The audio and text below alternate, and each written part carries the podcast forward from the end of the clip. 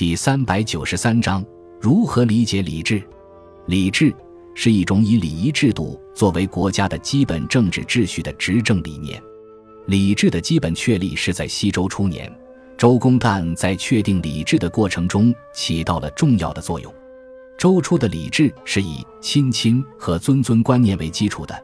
亲亲就是按照血缘关系的远近来区分亲疏，再由亲疏来确定贵贱；尊尊就是地位低的人要尊重地位高的人，不得有所僭越。由此，君、臣、父、子各具其名，尊卑、亲疏、高低、贵贱各有其分，依此而行，整个社会便会建立起一套严明的秩序。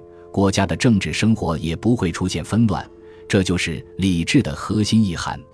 与礼制的思想内涵相配合，统治者创立了一套繁复而精微的礼仪制度，令礼制的形式与内容相为呼应，以起到良好的实践效果。但是，礼制未能使国家的运行长治久安，统治者并不能借此而可高枕无忧。炎帝至东周时期。礼制的规则便为礼崩乐坏的乱世局面所打破。